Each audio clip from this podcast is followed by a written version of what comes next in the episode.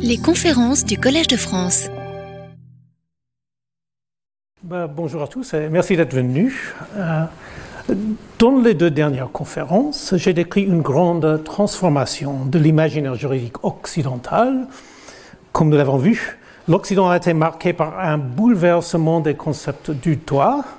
La propriété romaine classique reposait sur le cas paradigmatique de la chasse aux créatures vivantes, tant humaines qu'animales. Cette orientation doit être décrite avec soin, euh, comme nous l'avons vu. Elle appartient à ce que Orlando Patterson appelle l'idiome du pouvoir du droit, et non pas simplement aux réalités quotidiennes. Le droit romain invoquait régulièrement l'imagerie de la chasse et de l'esclavage, mais les Romains n'étaient pas en fait une communauté de chasseurs et d'esclavagistes. Pourtant, j'ai soutenu que les idiomes du pouvoir sont importants. Ils déterminent le comportement et jettent les bases de la légitimité du droit.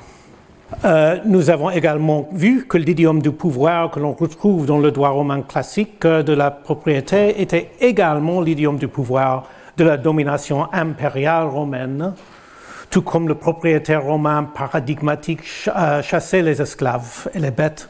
Rome a conquis des peuples et non des terres. Mais au début de la période moderne, le droit avait profondément changé. On est tenté de dire même de façon stupéfiante. Le droit euh, des débuts de l'époque moderne ne parle plus de chasse, euh, de chasse aux êtres vivants, il parle plutôt, avec John Locke et Jean-Jacques Rousseau, d'enclore un terrain et de le cultiver. Les États européens de l'Ancien Régime deviennent peu à peu non pas des États régissant des peuples, mais des États régissant des terres, des États territoriaux, et les impérialistes et colonisateurs européens prennent également le contrôle des terres du globe. Cette transformation, le passage d'un droit de la chasse aux créatures vivantes à un droit de la colonisation et de la culture des terres, si fondamental dans l'histoire occidentale, peut être suivi de la manière la plus spectaculaire dans l'histoire du droit romain, de l'occupatio, le droit qui explique comment acquérir la propriété des choses qui n'ont jamais été possédées auparavant. L'occupatio a connu ce que l'historien français du droit A.J. Arnaud a appelé une transformation radicale qui s'opéra dans les deux domaines du fond et de la forme du droit de la propriété et de la propriété des êtres humains à la propriété foncière. Mais l'occupation n'est pas le seul exemple. La conception de l'État a également changé, passant de ce que Hugo Grotius appelait le type primaire, fondé sur la domination sur des personnes, comme par exemple sur une horde d'hommes, de femmes et d'enfants à la recherche d'un nouvel endroit où s'installer, à ce qu'il appelait le type secondaire, fondé sur la domination sur un lieu euh, que l'on appelle territoire. Plus largement, le droit a connu un glissement du principe de personnalité, selon lequel les droits dépendent de l'appartenance du sujet à un groupe, au principe de territorialité, selon lequel les droits dépendent de la présence du sujet sur un territoire. Ce grand changement a été marqué finalement par la fin de l'esclavage légitime. La semaine dernière, j'ai esquissé ces changements immenses et fondamentaux dans le droit du monde occidental. J'ai soutenu que les débuts de ce changement peuvent être datés à l'Antiquité tardive, qui a vu le déclin des cités gréco-romaines classiques et la montée du christianisme. Comme je l'ai suggéré, nous euh, pouvons considérer ce changement comme parallèle à un changement de la religion de l'Antiquité tardive qui a connu, comme Mircea Eliade l'a affirmé, une transformation d'un rituel ancré dans la chasse à un rituel ancré dans l'agriculture. Mais j'ai également suggéré que la transformation n'était pas achevée avant la fin du XVIIIe siècle et le début du XIXe siècle. C'était une esquisse, faut le dire. Aujourd'hui, je poursuis le récit en vous emmenant vers des périodes plus tardives et en particulier vers la période de la Révolution française. Euh, même si à la fin, je reviendrai une fois de plus à l'Antiquité tardive. Je poursuivrai également l'une de mes préoccupations constantes, à savoir la pensée de Marx et de Weber, euh, dont j'ai souvent parlé, comme nous l'avons vu. ces deux grands penseurs étaient conscients de la profonde transformation du monde occidental. Pour l'expliquer, ils se sont tournés vers l'histoire économique. Ils ont attribué euh, à des transformations euh, et ils l'ont attribué pardon, à des transformations dans les modes d'exploitation du travail. Selon eux, le grand bouleversement du droit occidental était la conséquence du passage de l'esclavage au féodalisme qui s'est produit avec le déclin et la chute de l'Empire romain d'Occident, des économies basées sur l'esclavage de l'Antiquité aux économies basées sur le travail du cerf au Moyen Âge. Mais comme nous l'avons également, vu, les études actuelles rejettent les affirmations de Marx et de Weber. Ces grands penseurs classiques ne se sont trompés sur l'économie ancienne et, comme nous le verrons, ils se sont également trompés sur le monde féodal. Aujourd'hui, j'essaierai d'expliquer comment ils se sont trompés sur le Moyen Âge. Néanmoins, à la fin de la conférence, je soutiendrai qu'il reste des vérités importantes à tirer de leur théorie, aussi erronée soit-elle. La conférence d'aujourd'hui se présente de la manière suivante. Je commencerai en 1789 en décrivant la vision de l'histoire juridique occidentale et en particulier du féodalisme qui prévalait à l'époque de la Révolution française. Comme Marx et Weber, les révolutionnaires ont souscrit à une vision de l'histoire qui situait un grand tournant à la chute de l'Empire romain de l'Occident. J'examinerai ensuite les raisons pour lesquelles cette vision révolutionnaire du cours de l'histoire occidentale n'est plus acceptée par les chercheurs. Je passerai ensuite à Marx et Weber en décrivant ce qu'ils doivent à la tradition révolutionnaire avec sa vision du féodalisme s'installant avec la chute de l'Empire occidental et comment ils l'ont modifié. Enfin, j'aborderai la question de savoir quelle est la part de vérité dans les théories marxistes et weberiennes, et en particulier quelle est la part de vérité dans la proposition selon laquelle le déclin de l'Empire classique a marqué un grand tournant dans l'histoire du droit occidental. Puisque le sujet est la féodalité, euh, mes auditeurs français ne, ne, seront pas surpris que je commence par la Révolution française. Comme vous le savez certainement tous, les révolutionnaires, après une séance nocturne fiévreuse et exaltante le 4 août 1789, ont décrété l'abolition de ce qu'ils ont appelé la féodalité. À l'aube, nous dit-on, les membres de l'Assemblée nationale éplorés et ébouriffés s'embrassèrent de joie. On sait aussi que cette abolition, a marqué le début de la campagne révolutionnaire visant à refonder les bases sociales du monde moderne, euh, non seulement de l'ordre politique, mais de la société civile elle-même, qui est le triomphe durable de la révolution et qui se poursuit aujourd'hui encore dans l'effort incessant pour réaliser les idéaux de la République française. C'est un Américain peut le dire, je sais pas. Ce qui vous est peut-être moins familier, c'est que les révolutionnaires étaient loin d'être certains de ce qu'ils avaient aboli. La définition du féodalisme est l'un des problèmes les plus troublants de l'histoire européenne.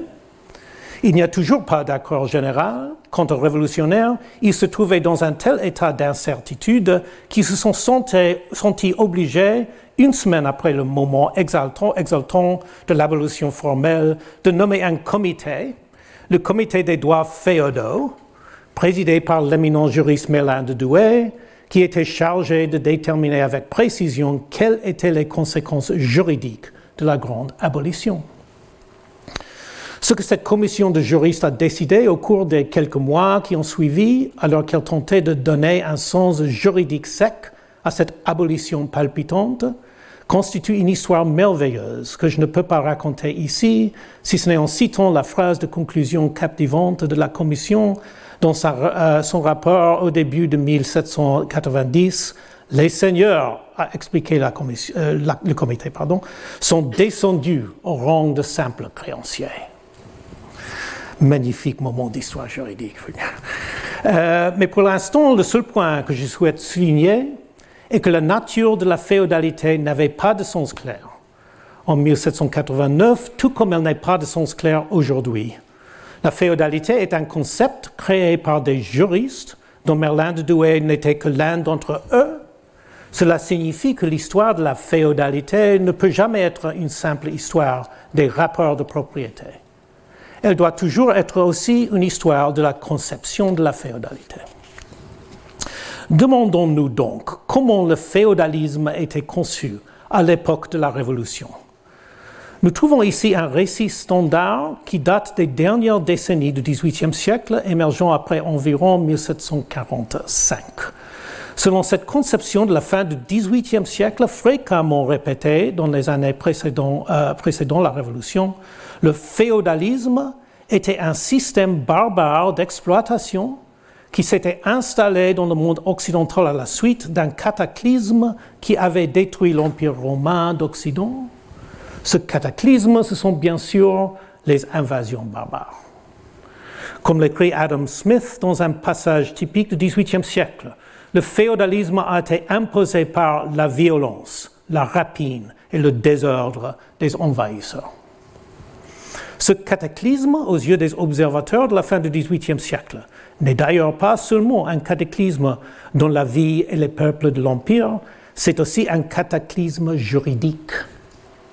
Car ce que les invasions ont, apporté avec elles, ce n'est pas seulement la violence, la rapine et le désordre, mais aussi une nouvelle conception de la propriété. Euh, la conception connue euh, sous le nom de duplex dominium, propriété divisée. Comme l'explique le grand vocabulaire français en 1773, les conquérants se sont rendus maîtres à la fois des personnes et des biens des vaincus et ont détruit la conception romaine classique de la propriété. Qu'est-ce que cela signifie, me direz-vous, de dire que les barbares ont apporté, apporté euh, avec eux une nouvelle conception de la propriété? Pour comprendre, il faut commencer par un fait célèbre concernant le droit romain classique. Le droit de l'Empire romain classique était marqué par ce que nous appelons la conception absolue de la propriété. Cette conception absolue est ce que le droit connaît aujourd'hui. Elle stipule qu'il ne peut y avoir qu'un seul propriétaire d'un bien. Elle considère en outre que les, que les droits de ce propriétaire sont des droits de usus et abusus, le droit illimité d'aliéner, de modifier ou de détruire. C'est cette conception, comme vous le savez peut-être, qui a été consacrée par le Code civil euh, de 1804. C'est également la conception actuellement privilégiée par les spécialistes de la propriété dans le monde anglophone, qui cite généralement la définition donnée par William Blackstone en 1765, la propriété déclarée Blackstone et cette domination unique et despotique sur les choses extérieures du monde à l'exclusion totale du droit de tout autre individu dans l'univers.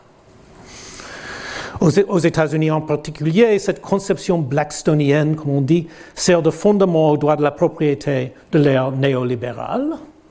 En France, en revanche, je note qu'elle a été substantiellement limitée depuis la fin du XIXe siècle par la doctrine de l'abus de droit. Cette conception absolue, si profondément associée au néolibéralisme d'aujourd'hui, est une création du droit romain classique. Comme l'a déclaré en 1942 le spécialiste du droit romain Fritz Pringsheim, la propriété absolue est une institution classique spécifiquement romaine que l'on ne retrouve dans aucun des autres systèmes juridiques antiques. Et dans la littérature pré-révolutionnaire, cette conception classique spécifiquement romaine était universellement célébrée comme la seule et unique véritable conception. À l'instar de la doctrine selon, selon laquelle il ne peut y avoir qu'un seul Dieu, si vous me permettez de m'exprimer de, manière un peu impertinente, les juristes de la fin du XVIIIe siècle vénéraient le principe selon lequel il ne peut y avoir qu'un seul propriétaire. Et à leurs yeux, c'est cette magnifique forme classique du droit de la propriété qui a été détruite par les barbares. En effet, la chute de l'Empire n'avait pas, seulement apporté la ruine et la, la fin, mais aussi la barbarie juridique du féodalisme qui supposait l'existence non pas d'un, mais au moins de deux propriétaires. D'une part le seigneur et d'autre part le vassal ou le serf. C'est ce que les juristes médiévaux appelaient le duplex dominium, le dédoublement de la propriété, une violation profonde des principes les plus élémentaires de la haute science du droit de la propriété créée par les juristes classiques. Telle était la conception qui prévalait dans les années précédant 1789. Elle reflétait les opinions qui avaient cours parmi les juristes tout au long du XVIe siècle et de l'Ancien Régime. En effet, je crois qu'il est essentiel de prendre quelques instants pour décrire cette haute tradition de la pensée de ces siècles en matière de propriété, car cette haute tradition se trouve en grande partie à l'arrière-plan de la nuit du 4 août.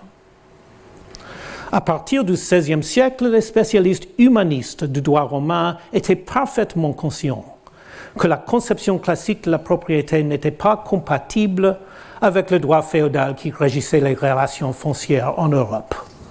Comme l'a déploré un juriste humaniste Hermanus Vulteus au XVIe siècle, le droit féodal de la propriété a pollué le droit, le droit classique euh, pur avec des incrustations excrémentielles. Cette vision humaniste est restée forte tout au long des trois siècles qui ont précédé la Révolution. Presque tous les grands juristes du XVIIe et XVIIIe siècle ont souligné que le droit de propriété existant, fondé sur des conceptions féodales, violait les principes romains classiques. Mais jusqu'à la Révolution, les juristes ont toujours énoncé cette vérité avec tristesse, comme un état de fait qu'il faut déplorer, mais qui ne peut, pas euh, qui ne peut être réparé. Le grand juriste janséniste et ami de Pascal, Jean Domas, peut être cité comme un exemple parmi d'autres. Thomas a fait sienne la conception classique dans sa réflexion théorique générale sur le droit des biens, mais il n'a pas suggéré qu'elle puisse s'appliquer au rapport de propriété existant. Cela ne doit pas nous surprendre. Ressusciter l'ancienne conception romaine aurait constitué une démarche extraordinairement radicale, voire révolutionnaire. Le droit féodal régissait la plupart des relations de propriété en Europe, en particulier dans les campagnes insister sur la justesse de la conception romaine aurait remis en question pratiquement tous les titres fonciers en Europe. Par conséquent, la littérature antérieure à la fin du XVIIIe siècle, bien que riche en déclarations faisant l'éloge de la conception classique, notamment sous la, la plume célèbre de Robert-Joseph Potier au XVIIIe siècle, s'est généralement résigné à constater que le droit romain classique ne s'appliquait pas aux relations foncières de l'Ancien Régime. J'espère que vous verrez l'importance de ce contexte d'histoire juridique pour notre compréhension de la Révolution. La nuit du 4 août, du point de vue de l'historien du droit, n'est qu'un épisode d'une histoire vieille de plusieurs siècles, les juristes savaient depuis euh, longtemps que le droit euh, de propriété féodale violait les principes du droit romain classique, mais ils n'avaient jamais osé entreprendre la démarche révolutionnaire de restaurer la conception romaine classique. C'est ce pas révolutionnaire qui a finalement été franchi euh, pendant l'été de 1789. Les efforts déployés par la suite pour transformer la société civile ont emprunté, bien sûr, de nombreux chemins mais l'engagement en faveur de la renaissance de la conception classique de la propriété absolue a toujours continué à motiver les réformes de la Révolution. C'est ce néoclassicisme révolutionnaire qui s'est concrétisé 15 ans, 15 ans plus tard dans le Code civil promulgué par Napoléon, texte fondateur de la tradition moderne du droit civil dont l'objectif était de faire disparaître selon les termes du grand juriste français Marcel Plagnol, toute trace de la hiérarchie féodale des personnes et des terres. Pour ce faire, le Code civil rétablit enfin l'ancienne conception romaine de la propriété, fondée sur la propriété absolue, qui aurait été détruite par les barbares. Le travail juridique des révolutionnaires a donc été, du point de vue de l'histoire du droit, euh, un travail humaniste, dont la préhistoire remonte aux juristes humanistes de la Renaissance du XVIe siècle et au-delà au siècle antérieur. Et c'est bien le terme d'humanisme qu'il faut utiliser La réforme révolutionnaire de 1789 à 1804 a présupposé la même vision que celle que nous trouvons, chez les poètes humanistes. La civilisation classique, comme le pensaient les poètes depuis Pétrarque, avait possédé la vérité, mais cette vérité s'était perdue dans les ténèbres du Moyen Âge. la tâche du poète humaniste moderne était de la faire revivre. Les sources les plus familières de cette vision se trouvent bien sûr chez les humanistes italiens de la Renaissance du XIVe siècle et surtout euh, du début du XVe siècle, qui furent les successeurs de Pétrarque. Mais pour ce qui nous concerne aussi, il est important de noter que la vision humaniste avait des racines encore plus profondes dans le travail des juristes médiévaux. En effet, comme je l'ai soutenu il y a une trentaine d'années, le récit humaniste de la tragédie des invasions barbares est probablement apparu pour la première fois parmi les professeurs de droit romain à Bologne pendant le XIIIe siècle. Ces juristes, désireux de retrouver la pureté du droit antique, étaient confrontés à un grand rival dans l'Italie de leur époque. Ce rival était le droit lombard, très utilisé euh, dans la pratique italienne. Le droit lombard était bien sûr le droit des Lombards, les longues barbes, peuple germanique descendu en Italie à la fin du VIe siècle et qui avait la réputation d'être le plus féroce des barbares. Les juristes de Bologne, Bologne, convaincus de la supériorité du droit romain, dénoncent le droit lombard dont le foyer intellectuel se trouve à 200 km de là à Pavie, capitale infâme des Lombards comme le produit immonde d'un peuple violent et étranger qui a détruit Rome. Ainsi, au XIIIe siècle, les invasions barbares avaient, déjà trouvé leur place dans la compréhension du droit, et les juristes romains pensaient déjà qu'il leur incombait de restaurer le droit dans, sa pureté classique. Euh, en 1789, les révolutionnaires français ont enfin sauté dans l'abîme de la réforme. En ce sens, nous pouvons considérer la Révolution française comme l'acte final et le plus triomphant d'une histoire d'humanisme conscient qui remonte au début du XIIIe siècle à Bologne. Tel est, je crois, le grand récit humaniste auquel ont cru les révolutionnaires, toujours convaincus qu'ils revivaient l'histoire romaine. C'est un récit qui est profondément émouvant à sa manière. Je déteste presque dire qu'il est faux. Mais malheureusement, le récit humaniste révolutionnaire a été abandonné aujourd'hui, à la fois pour des raisons techniques d'érudition et surtout pour des raisons liées à la transformation de la pensée politique depuis 1804, euh, notamment sous l'influence de Proudhon et de Marx. Avant de passer à Proudhon et à Marx, je commencerai par, euh, par décrire les raisons techniques invoquées par les chercheurs. Le vieux récit humaniste n'a, je pense que l'on peut dire à juste titre, aucun soutien parmi les historiens professionnels d'aujourd'hui. Cela s'explique en partie par le fait que les spécialistes du droit romain sont bien conscients que les propriétaires romains ne jouissaient pas de droit absolu. Comme nous l'avons vu dans les conférences précédentes, c'est une erreur de croire que les textes juridiques romains décrivent les réalités quotidiennes romaines. C'est aussi en partie parce que les chercheurs n'acceptent plus les vieilles idées sur les invasions barbares.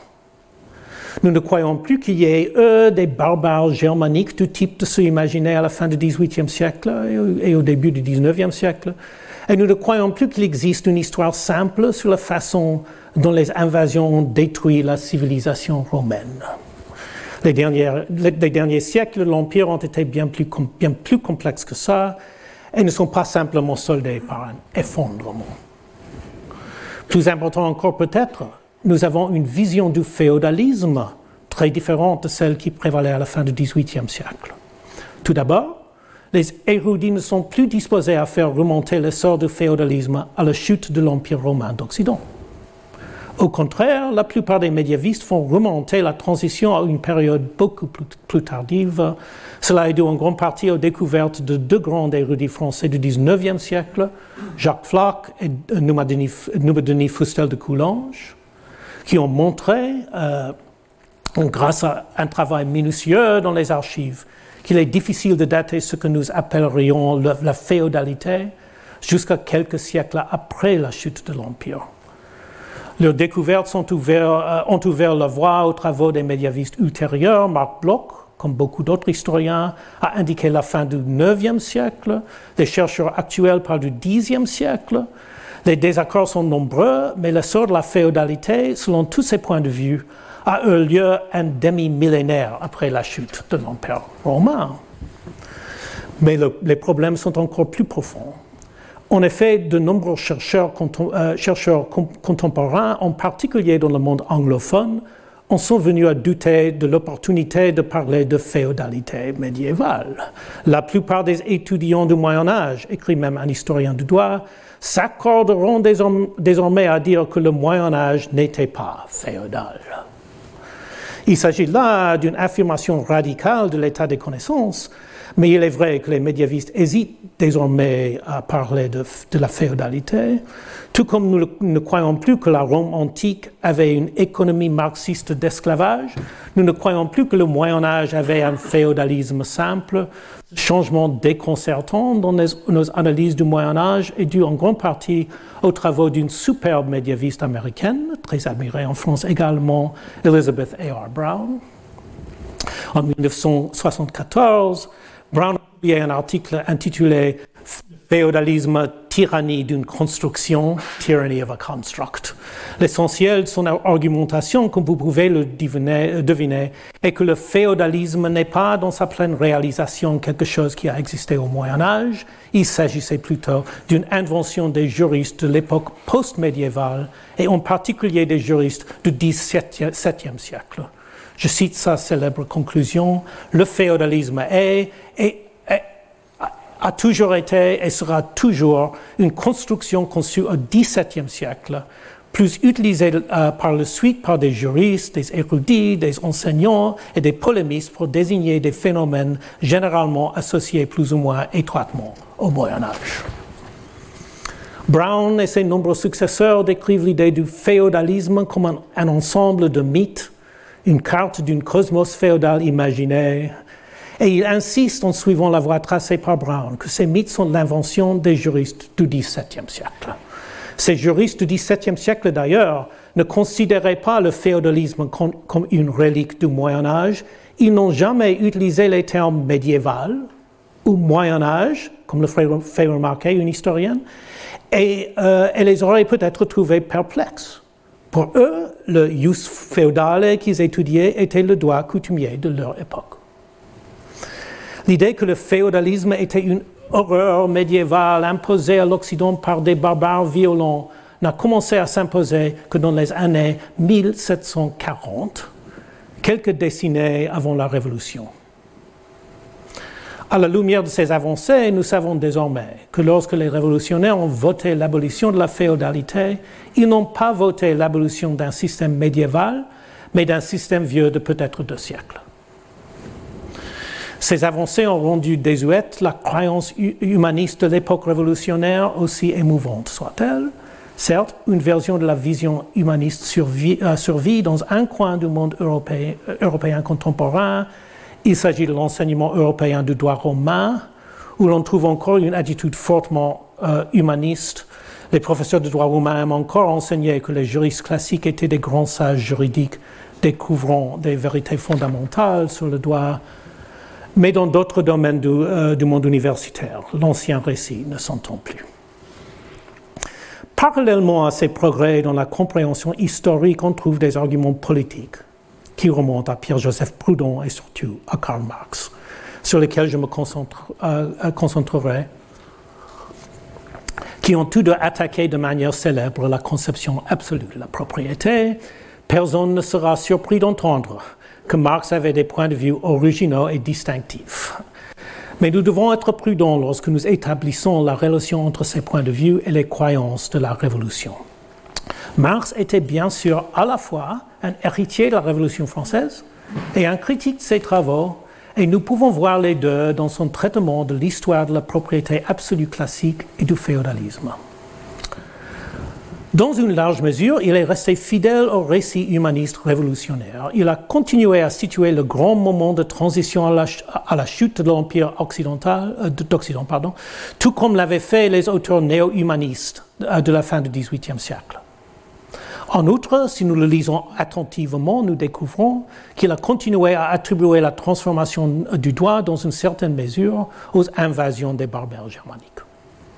En fait, c'est la fidélité de Marx à la chronologie humaniste qui a donné lieu à certaines des critiques les plus importantes de son œuvre, euh, puisqu'il n'a jamais abandonné l'idée euh, que ce qu'on appelle le féodalisme est venu dominer l'Occident à la suite de la chute de l'Empire classique, une idée qui a été la cible d'un révisionnisme vigoureux, comme on l'a vu. Mais si Marx continuait à accepter la chronologie humaniste qui situait la, grande transformation à la fin de l'Antiquité, il rejetait totalement les croyances humanistes et révolutionnaires à d'autres égards. Cela s'explique en partie par le fait que, comme Proudhon, il avait une vision très différente de la conception classique romaine de la propriété absolue tant célébrée par la euh, tradition humaniste. Pour lui, la conception classique absolue, avec ses droits de usus et abusus, avec son insistance sur le fait qu'il ne doit y avoir qu'un seul propriétaire, tout comme, il, tout comme il ne doit y avoir qu'un seul Dieu, n'était pas une vérité juridique, mais la base juridique de l'exploitation de l'homme par l'homme. Dans l'Antiquité, avec son économie fondée sur le mode de production esclavagiste, la propriété absolue fournissait la théorie juridique de l'exploitation des, esclaves après la, Révolution française sous sa forme revivifiée dans le Code civil. Elle a fourni la théorie juridique de l'exploitation capitaliste et bien sûr, la conception féodale était elle aussi la base juridique d'un système d'exploitation. La grande différence n'est pas que la euh, propriété classique était une propriété absolue alors que le Moyen Âge avait une domination duale, c'est que la base de l'exploitation de l'Antiquité était la propriété des êtres humains alors que la base de l'exploitation au Moyen Âge était la propriété de la terre. Quant au monde capitaliste moderne, la propriété qui a établi la base de l'exploitation moderne est la propriété des marchandises. Conformément à ses convictions, Marx a donné un, compte-rendu très différent de la montée de la propriété absolue par rapport au compte-rendu de l'époque révolutionnaire. Pour les commentateurs de la fin du XVIIIe siècle, comme pour de nombreux professeurs de droit romain aujourd'hui, la conception absolue était la découverte d'anciens juristes, d'hommes doués et studieux, d'anciens scientifiques juridiques. Comme on peut s'y attendre, Marx n'a pas eu de patience pour ce genre de discours. Il a insisté sur le fait que la conception absolue était en fait le produit d'un dur conflit politique et social. Je dois ici résumer brièvement un peu d'histoire romaine. Comme nous l'avons vu dans les conférences précédentes, le terme classique standard pour propriétaire était dominus, un mot qui signifie maître d'esclaves. Ce terme est devenu le terme romain standard à une époque de bouleversement sociopolitique massif. Il date du premier, premier siècle avant Jésus-Christ, époque de l'effondrement de la République romaine. Les derniers siècles de la République ont également vu l'apparition de grandes latifundia en, Italie, des plantations d'esclaves appartenant à des Romains très riches, Marx a insisté sur le fait que la montée de la conception absolue reflétait les intérêts et le, pouvoir des nouveaux propriétaires impitoyables de cette plantation de la fin de la République.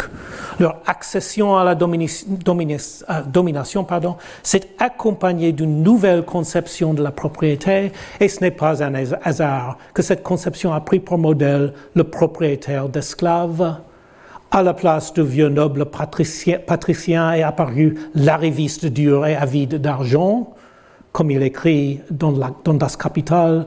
À la place du vieux paysan débiteur est apparu l'esclave. Enfin, Marx a proposé une explication très différente pour les événements de l'Antiquité tardive. Pour les révolutionnaires, comme pour leurs prédécesseurs de l'Ancien Régime, l'histoire du droit occidental devait, répondre à ce que nous pourrions appeler la question tragique de l'humanisme. Cette question tragique était de savoir comment le féodalisme avait triomphé de la vérité antique.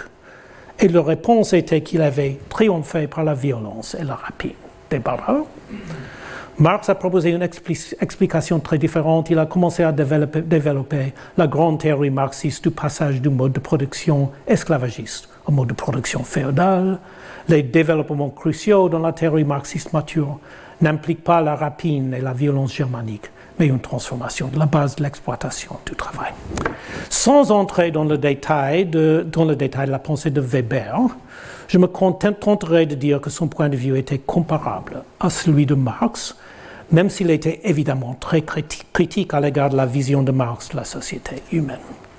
En particulier, comme nous l'avons vu euh, la semaine dernière, Weber mettait l'accent sur les guerres d'asservissement. Il pensait que la richesse des dominies romains dépendait euh, euh, des triomphes des Romains à la guerre, qui leur apportaient un approvisionnement régulier en esclaves pour travailler dans leurs plantations. Cette croyance semblait bien étayée par les sources juridiques romaines qui parlaient si régulièrement de la chasse aux proies humaines. Quant à la fin de la tradition classique, Weber est lui aussi resté fidèle à la chronologie, chronologie humaniste, situant l'effondrement de l'ordre ancien dans la chute de l'Empire classique. Son explication de la montée du féodalisme médiéval est cependant très différente de celle des auteurs de la fin du XVIIIe siècle ou de Marx, les invasions barbares ne jouent aucun rôle euh, dans la réponse de Weber à la grande question tragique de l'humanisme. Elle, euh, elle, découle plutôt de son analyse de l'économie classique. L'empire classique dépendait de la chasse fructueuse de proies humaines. Cependant, à un moment donné, les Romains ont essentiellement, conquis tout le monde qu'il leur était possible de conquérir. Par conséquent, l'asservissement de masse par la guerre était impossible. Les maîtres d'esclaves romains ont réagi à cette crise du mode de vie classique en se transformant progressivement en seigneurs féodaux. Au lieu de compter sur les guerres d'esclavage pour leur approvisionnement en main-d'œuvre, ils ont commencé à élever leurs propres travailleurs.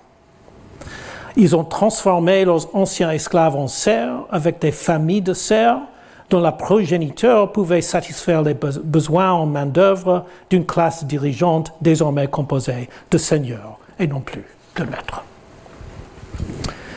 Nous avons donc devant nous trois visions différentes de la longue histoire du droit européen de la propriété qui embrasse, embrasse toute la chronologie humaniste avec son insistance sur l'Antiquité tardive comme grand tournant.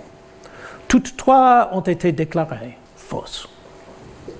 Les révolutionnaires, comme leurs prédécesseurs euh, euh, de l'Ancien Régime, considéraient la propriété absolue romaine comme une magnifique vérité classique et ils répondaient à la question tragique de sa disparition en pointant du doigt les invasions barbares qui ont introduit le féodalisme après la chute de l'Empire. Marx considérait la propriété absolue comme la base d'une forme classique de l'exploitation et il expliquait le triomphe du féodalisme à la fin de l'Antiquité comme le résultat d'une transformation de l'économie de l'exploitation. Weber pensait lui aussi que l'économie de l'exploitation s'était transformée à la fin de l'Antiquité, mais il soutenait que cette transformation était la conséquence d'une crise de la pratique classique consistant à mener des guerres d'asservissement. Les chercheurs contemporains ont fait voler en éclats toutes ces interprétations. Le récit de l'époque révolutionnaire tardive se trompait sur les réalités de la propriété classique, sur les invasions barbares, et sur euh, l'histoire du féodalisme. Les récits marxistes et weberiens, comme nous l'avons vu à maintes reprises, se sont aussi trompés sur l'histoire économique, mais ils ont également daté à tort la montée du féodalisme à la fin de l'Antiquité, alors qu'en fait, le système féodal est apparu 500 ans plus tard et n'a atteint sa forme pleinement réalisée qu'au XVIIe siècle. Où ces critiques nous mènent-elles Devons-nous simplement rejeter les idées de la Révolution française, ainsi que celles de Marx et de Weber? N'y a-t-il vraiment rien de valable à extraire de ces récits humanistes et post-humanistes? Je pense que oui. Et je terminerai mon exposé en expliquant, pourquoi. Je pense que nous travaillons soigneusement sur l'histoire du droit, nous pouvons voir que ces grands récits du cours de l'histoire occidentale n'étaient pas complètement faux, même s'ils doivent être, disons, recadrés. En particulier, nous pouvons voir que la crise de l'Empire classique a vraiment été un tournant crucial. Ce que je propose de faire dans la suite de cette conférence, c'est de recadrer la discussion de manière à nous, à nous permettre d'identifier la vérité dans ces récits abandonnés. Comme je l'ai soutenu la semaine dernière, les débuts de la grande transformation remontent réellement à la fin de l'Antiquité, comme le prétendent ces interprétations classiques. Mais pour comprendre les développements de l'Antiquité tardive, nous devons envisager le problème différemment. La clé se trouve dans l'anthropologie des droits de propriété que j'ai décrite dans ma première conférence. J'espère pouvoir vous demander un peu de patience pour revenir sur ce, sur ce sujet. L'anthropologie nous enseigne, une leçon fondamentale sans laquelle nous ne pourrions pas retracer, retracer notre histoire juridique. La vision humaniste classique supposait que la propriété absolue était la forme vraie et correcte la question tragique qu'elle posait, par conséquent, était de savoir comment les barbares avaient apporté le féodalisme à Rome et jeté la vérité sur le doigt de la propriété dans l'obscurité. Marx et Weber ont continué à penser que la grande question était de savoir comment le féodalisme s'était établi, bien qu'ils ont transformé la question tragique de l'humanisme en une question d'histoire économique. Pour toutes ces théories, le grand défi était de résoudre la question de savoir comment le féodalisme, une forme apparemment étrange et aberrante d'organisation de la propriété, avait pu s'implanter dans l'Antiquité tardive. Or, l'anthropologie nous apprend que ce n'est pas la bonne question. La propriété divisée, telle que nous la trouvons dans le féodalisme, n'est pas une forme aberrante c'est la forme normale dans la société humaine. Une fois que nous aurons reconnu cette vérité anthropologique, je crois que nous pourrons comprendre pourquoi l'Antiquité tardive a été un tournant décisif, comme l'ont pensé les révolutionnaires Marx et Weber, même si, ce n'est pas pour les raisons qu'ils ont invoquées. En effet, la bonne question n'est pas de savoir comment une chose aussi étrange et aberrante que le féodalisme est arrivée dans le monde occidental mais comment une chose aussi étrange et aberrante que la propriété absolue a pu exister dans la Rome classique. Pour en montrer les raisons, permettez-moi d'approfondir l'anthropologie du droit de la propriété. Comme nous l'avons vu il y a deux semaines, la plupart des sociétés humaines du monde prémoderne avaient une conception de la nature des droits fonciers différente de celle qui prévaut dans le monde moderne. Cette conception moderne est en effet la conception absolue cette conception absolue doit être décrite avec une certaine précision analytique. Lorsque nous parlons des droits de la personne en, personne en, tant que propriétaire absolu, nous voulons dire que les droits de cette personne ne dépendent pas de sa relation avec d'autres personnes. Comme l'a écrit Blackstone, les droits du propriétaire absolu ne sont pas affectés par les droits de tout autre individu dans l'univers. La relation de ce propriétaire absolu avec sa chose et ce que nous appelons euh, une relation in rem, un lien direct entre la personne et l'objet de la propriété, un lien entre la, personne et l'objet qui n'a rien à voir avec la relation entre cet individu et n'importe quel autre individu dans le monde. Je dois vous demander de considérer cette compréhension familière d'un point de vue anthropologique. L'idée d'une telle relation in rem d'une relation intime entre une personne et une chose, même si elle nous semble naturelle dans le monde occidental moderne, est authentiquement étrange. Qu'est-ce que, cela signifie de dire qu'un être humain vivant a une relation avec une chose inanimée? Le lien en question semble quasi magique. Si je peux me permettre une comparaison euh, impertinente une fois de plus avec le christianisme, tout comme le Christ nous dit que chaque femme euh, euh, ne doit avoir qu'un seul mari, la conception absolue nous dit que chaque objet ne doit avoir qu'un seul propriétaire. De même que le mariage chrétien est un lien qui existerait s'il n'y avait pas d'autres êtres humains dans le monde, de même le lien, entre le propriétaire et l'objet. En ce qui concerne la terre, cette relation intime, pour ainsi dire monogame, fait du propriétaire une sorte de roi de sa propriété avec le pouvoir d'en interdire l'accès à toute autre personne qui n'a pas sa permission. L'exclusion de l'entrée d'autres personnes est essentielle. La relation entre le propriétaire et la terre, et la terre est telle qu'elle sera toujours violée si un intrus franchit euh, la frontière, tout comme un mariage sera toujours violé dans le cas d'une intrusion comparable. Mais pourquoi? Tout cela nous apparaît comme une évidence, mais j'espère pouvoir vous persuader de le considérer pour l'instant comme une étrange façon de concevoir la relation entre les hommes et les choses. Il est certain qu'elle est, tout à fait étrangère aux conceptions standards que l'on trouve dans la plus grande partie du monde prémoderne. Comme nous l'avons vu dans la première conférence, dans la plupart, des sociétés humaines du passé, les droits fonciers étaient loin d'être absolus, ils ont plutôt, plutôt, pris la forme de ce que les anthropologues appellent des droits d'usage. Dans un tel système, euh, les droits du détenteur sont inextricablement liés à sa position dans la société et dépendent toujours de la relation du propriétaire avec les autres. Contrairement aux droits absolus, ces droits ne pourraient jamais exister dans un monde euh, où les autres êtres humains seraient absents. Comme l'explique l'anthropologue Bronislaw Malinowski, les droits de propriété dans un tel système sont toujours une fonction des relations interpersonnelles. Malinowski a souligné ce point dans un rapport influent de 1926 euh, sur les droits relatifs aux pirogues chez les habitants des îles Trobriand en examinant un ensemble complexe de droits partagés sur les pirogues. Il a conclu que la propriété ne peut être définie ni par des mots comme communisme, ni par individualisme. Les droits sur les pirogues, plutôt, que de faire l'objet d'une propriété individuelle ou conjointe au sens occidental, occidental moderne, étaient des fonctions d'un réseau changeant de devoirs, devoirs privilèges et mutualité car différentes parties prenaient le contrôle euh, d'une canoë donnée à différents moments sur la base de relations interpersonnelles complexes. Les droits sur le canoë étaient des droits d'utilisation du canoë et non des droits de propriété. En ce qui concerne les droits fonciers en particulier, dans la plupart des sociétés prémodernes, le droit d'utiliser la terre était inscrit dans un système hiérarchique de relations interpersonnelles. Les droits sur la terre, dans un ordre de droit d'usage, sont des droits sur les ressources de la terre accordés par un chef.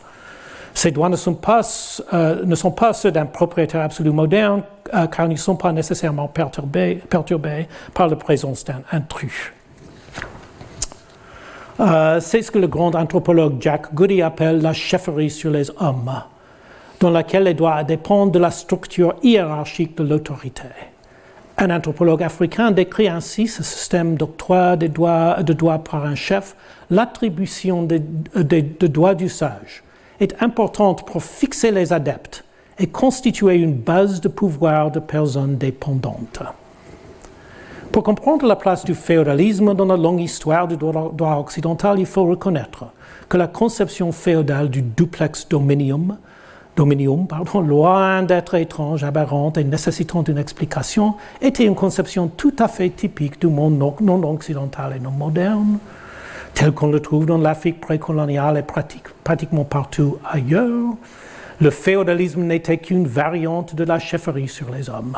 Un bref rappel s'impose. Le mot féodalisme, comme vous le savez peut-être, est dérivé du terme, du, du terme médiéval féo, du fief, un fief est une forme euh, de droit sur une parcelle de terre concédée par un supérieur à un inférieur dans une société conçue entièrement en termes hiérarchiques. Le fief n'implique pas seulement des droits de propriété immobilière, il implique également un droit de déférence hiérarchique régissant les relations entre le vassal et son seigneur d'une nature totalement inconnue du droit moderne. Cette forme de droit foncier a, a certainement, existé, certainement, certainement existé au Moyen Âge, contrairement à ce que prétendent certains révisionnistes anglophones. Mais au sens comparatif le plus profond, la féodalité n'était pas du tout médiévale. Il faut interpréter la féodalité à la lumière de l'anthropologie générale de la propriété, comme dans, dans l'Afrique précoloniale, le seigneur féodal attribuait des droits d'usage dans un fief comme moyen d'installer des adeptes et de construire une base de pouvoir euh, de personnes dépendantes. Comme l'expliquaient les juristes médiévaux dans la relation de fief, le Seigneur accorde au vassal le dominium utile, la propriété de l'usage, tout en conservant pour lui-même le dominium directum, la propriété directe. Le contraste avec la conception absolue et profonde, comme l'ont reconnu à juste titre les premiers juristes modernes, euh, les, juristes de l'Ancien Régime et les révolutionnaires français, il n'existe pas dans un ordre féodal de propriété foncière indépendant de la structure interpersonnelle de la société humaine.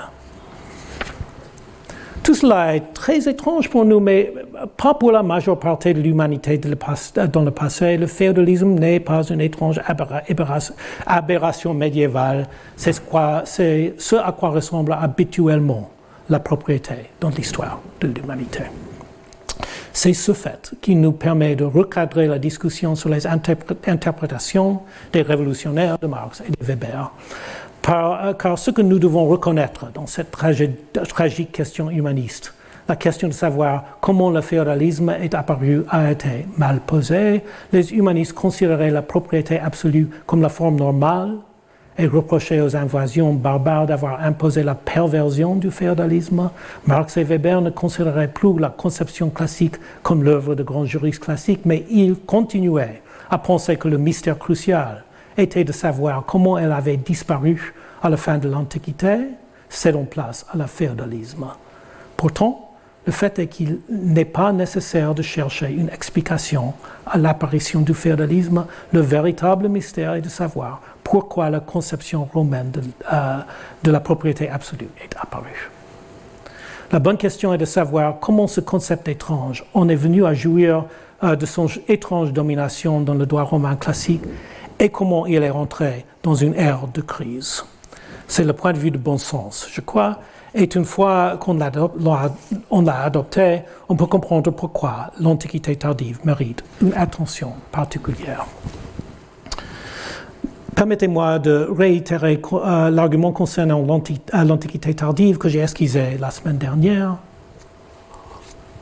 Comme vous vous en souvenez peut-être, j'ai soutenu que l'idiome du pouvoir, l'idéologie du droit romain classique, avait un lien de parenté avec l'idéologie de la religion classique. Comme l'écrit Mercier Eliade, la religion sacrificielle classique incarnait une éthique de guerriers, des conquérants et des aristocraties militaires qui ont perpétué le symbolisme et l'idéologie du chasseur paradigmatique. Le même symbolisme et l'idéologie du chasseur paradigmatique et sont soutenus se retrouvent dans le droit romain classique de la propriété. Pour tenter de saisir la culture classique qui abritait cette idéologie, je me suis appuyé sur l'hypothèse de la ville de consommation de Max Weber. Selon cette célèbre affirmation, les villes de l'Antiquité gréco-romaine n'étaient pas des centres de production et de financement, elles étaient plutôt les citadelles fortifiées d'une élite guerrière qui consommait les profits de la guerre. L'hypothèse de la vie consommatrice est rejetée par, les historiens de l'économie, mais j'ai soutenu qu'elle saisissait une caractéristique clé de l'idéologie juridique antique, qui était effectivement centrée sur le dominus urbain, qui était en effet dépeint comme un guerrier triomphant dont la base principale se trouvait dans la ville. Tout cela, euh, comme je l'ai suggéré la semaine dernière, a commencé à s'effondrer dans l'Antiquité tardive. Deux facteurs principaux étaient à l'œuvre une crise de désurbanisation a sapé l'idéologie de la ville classique et a commencé à, attirer les élites à la campagne. Dans le même temps, le triomphe du christianisme a entraîné la destruction de la religion sacrificielle classique et avec elle l'éthique d'Eliade des guerriers, des conquérants, des aristocraties militaires. Je pense que ce récit donne un sens au développement de l'Antiquité tardive et qu'il le fait parce qu'au lieu de se, demander comment la doctrine prétendument étrange de la propriété divisée s'est imposée, il se demande comment l'idéologie classique authentiquement étrange a décliné. Cela laisse une autre question sans réponse, bien sûr, la question de savoir comment l'étrange conception absolue s'est imposée dans la Rome classique en premier lieu. Pour conclure cette conférence, je vais proposer une réponse brève. Je crains qu'elle ne soit embarrassante par sa breveté. Mais allons. Euh, dans une large mesure, j'aimerais suggérer que Marx avait raison. Il a situé la montée de la conception absolue de la propriété à l'époque de la chute de la République romaine, accompagnée de la domination des grandes plantations d'esclaves en Italie. C'est à cette époque que le terme dominus maître d'esclaves, est apparu dans le droit de la propriété.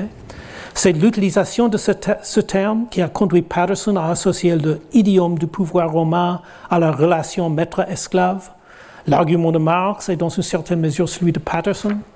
était que l'apparition de ce terme reflétait le pouvoir et les intérêts d'une classe d'esclavagistes. Le changement du droit était fonction d'un changement de la base économique de l'exploitation. Cette interprétation est largement rejetée, tout, comme la majeure partie du marxisme, et je ne le défendrai pas sous sa forme originale. Le poids de mes conférences est de nier que les explications économistes sont les bonnes. Nous devrions plutôt essayer d'identifier les changements culturels plus insaisissables. Mais dans la période de la chute de la République, nous voyons effective, effectivement un tel changement culturel. Et il a effectivement impliqué le terme crucial de dominus. Je ne peux ici que résumer des éléments que je présente plus longuement dans le livre dont sont, euh, dont sont euh, tirées ces conférences. Le dominus s'est effectivement imposé à cette époque dans le domaine du droit. Comme l'a dit le grand spécialiste du droit romain Max Kaiser, dans une phrase que j'ai déjà, déjà, citée, les Romains du premier siècle avant Jésus-Christ sont venus à s'appeler volontiers maîtres de tout ce qui est possédé et de tout ce qui gouvernait. Mais pour prendre la pleine mesure du changement, nous ne pouvons pas nous contenter de regarder le doigt. Nous devons reconnaître que l'essor du dominus est un phénomène culturel beaucoup plus large. Le dominus est devenu un terme largement utilisé dans toute la société romaine à cette époque. Et ce fait est un, indice crucial du contexte socio-culturel de l'essor du droit de propriété classique. Il existe toute une série d'exemples dont deux retiendront mon attention. Tout d'abord, dominus est devenu la formule de politesse ordinaire. Comme l'observe Eleanor Dickey, alors que le mot dominus est courant depuis une période antérieure, la coutume d'utiliser dominer et domina comme adresse semble n'être apparue que dans la dernière partie du premier siècle, du premier siècle avant Jésus-Christ, c'est-à-dire à la même époque où, époque où le terme s'est imposé dans le droit des biens. Le deuxième exemple provient de l'idéologie romaine de l'Empire, comme le soulignent Miles Levin et Harry Bryan. C'est aussi à cette époque que les Romains sont venus à se dire dominer, maître du monde. Comme le suggèrent ces exemples, il, est réellement euh, passé comme ces exemples, il est réellement passé, passé, quelque chose aussi à l'époque de la chute de la République. Le changement dans le droit fait partie d'une transformation culturelle plus large. Et alors que nous essayons d'expliquer cette transformation culturelle, je pense qu'il y a encore de la sagesse à tirer de Marx. En effet, euh, bien que nous puissions douter que le droit soit simplement un réflexe superstructurel de la base de l'exploitation, nous pouvons relier de manière tout à fait plausible ces changements culturels à la montée de nouvelles élites à l'époque de la transition de la République à l'Empire, sur lesquelles Marx s'est concentré. Comme l'a souligné l'historien de l'Antiquité Richard Saller il y a une quarantaine d'années, c'est à cette époque qu'un nouveau terme s'est imposé pour désigner les ménages. L'ancien terme était familia et la famille était euh, dirigée, comme nous le savons tous, par le pater familias. Le nouveau terme était domus et la domus était dirigée par le dominus. En effet, le mot même de dominus est dérivé de domus, comme le savaient les anciens. Saller soutient que le passage de familia à domus a eu lieu parce que familia était associé aux grandes lignées agnatiques qui avaient dominé la politique républicaine, mais qui ont perdu leur emprise politique dans le nouveau régime. La République tardive a connu une transition vers une classe dominante de riches nouvellement constitués, alors que d'anciens marginaux sont tassés aux côtés de l'ancienne noblesse. Le changement de terminologie n'était donc pas un réflexe économique lié à l'évolution des bases de l'exploitation, mais un réflexe culturel lié à l'apparition d'un nouveau type d'élite dominante, donnant un nouveau ton à la fois à la culture quotidienne et au droit. Et cette élite, je le note, s'enorgueillissait en effet de posséder de grandes plantations d'esclaves. J'en suis à la fin de la conférence euh, et je ne peux pas accorder euh, à l'ascension de Dominus toute l'attention qu'elle requiert, ni défendre pleinement mon effort pour déplacer notre regard de l'histoire économique à l'histoire culturelle. Permettez-moi simplement de conclure en résumant les leçons que, selon moi, cette histoire a à offrir. Les révolutionnaires français se sont trompés Tout comme Marx et Weber, les révolutionnaires se sont trompés malheureusement pour de nombreuses raisons, mais ils se sont surtout trompés parce qu'ils ont adopté un récit humaniste douteux de l'histoire du droit de la propriété, qui considérait la propriété absolue romaine comme la forme véritable. Marx et Weber se sont également trompés pour de nombreuses raisons. Mais ils se sont surtout trompés parce qu'ils ont cherché des explications économiques alors que la transformation radicale du droit relevait davantage du domaine de la culture, de l'idéologie et de l'imagination juridique que du fonctionnement de l'économie, du moins d'une manière simple. Mais ni les révolutionnaires, ni Marx, ni Weber n'ont eux tort de croire que la fin de l'Empire classique marquait un tournant crucial dans l'histoire de l'Occident. Ce qui compte, c'est que ce tournant est arrivé non pas parce qu'une forme étrange de propriété humaine, la propriété divisée, s'est abattue sur l'Occident. Il est arrivé parce qu'une forme étrange de la propriété humaine, la propriété absolue, est entrée dans une ère de déclin pour renaître des centaines d'années plus tard, à l'époque de la, la Révolution française. Il ne s'agit pas d'une histoire humaniste, car elle n'idéalise pas Rome, mais sa chronologie est la chronologie humaniste et ces leçons ultimes sont des leçons euh, sur le même enseignement qui fascinait les humanistes, la propriété absolue. Et sur ce, je vous remercie de votre attention. Retrouvez tous les contenus du Collège de France sur www.colège-2-france.fr.